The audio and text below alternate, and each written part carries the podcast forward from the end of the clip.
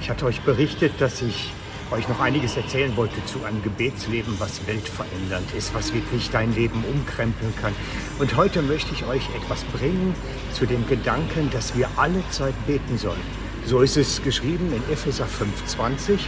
Und als junger Christ habe ich mir daraus eine Herausforderung gemacht und habe gesagt, Mensch, wenn das da steht, das muss ich irgendwie umsetzen lassen. Und habe dann angefangen, wirklich zu versuchen, alle Zeit in Gedanken und teilweise auch so mit leisen Murmeln irgendwie zu beten. Das hält man natürlich keine 24 Stunden durch, weil man zwischendurch dann auch Gespräche führt oder aufs WC muss oder schläft. Aber man kann den Gebetsanteil in sich, also die Zeit, die in sich mit Gott verbunden ist, erheblich erhöhen und gleichzeitig eine Verbundenheit zum Herrn irgendwo herbringe, die sehr, sehr speziell ist. Ich habe das jetzt seit ganz vielen Jahren, dass ich das praktiziere. Manchmal ein bisschen intensiver, manchmal weniger. Im Moment wieder ein bisschen mehr.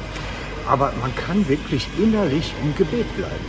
Ideal ist es natürlich dafür, wenn man in Sprachen beten kann, weil das kann man nicht nur laut, sondern man kann es auch in Gedanken machen.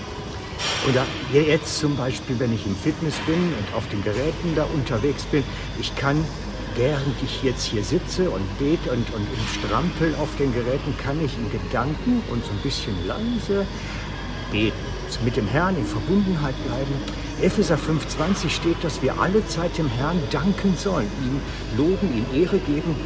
Manchmal macht man das auch mit einem Lied, das man innerlich singt, aber ideal und dafür, ich habe das Gefühl, so die Steigerungsversion zum innerlichen Singen ist wirklich das innerlich in Sprachen beten weil da geschehen Dinge, die dann wirklich ja, schon eine extravagante Nummer sind. Ich möchte euch ermutigen, macht doch auch mal diesen Selbsttest, diesen Selbsttest in Sprachen innerlich zu singen. Und wenn du diese Gabe noch nicht hast, des Sprachengebets, häng wirklich bei Gott am Rockzipfel und sag, ich brauche das jetzt, ich will das jetzt, ich will diese Geistesgabe des Sprachengebetes unbedingt bekommen, weil die steigert deine Verbundenheit zum Herrn und deine Möglichkeit, mit ihm verbunden zu bleiben. Essentiell.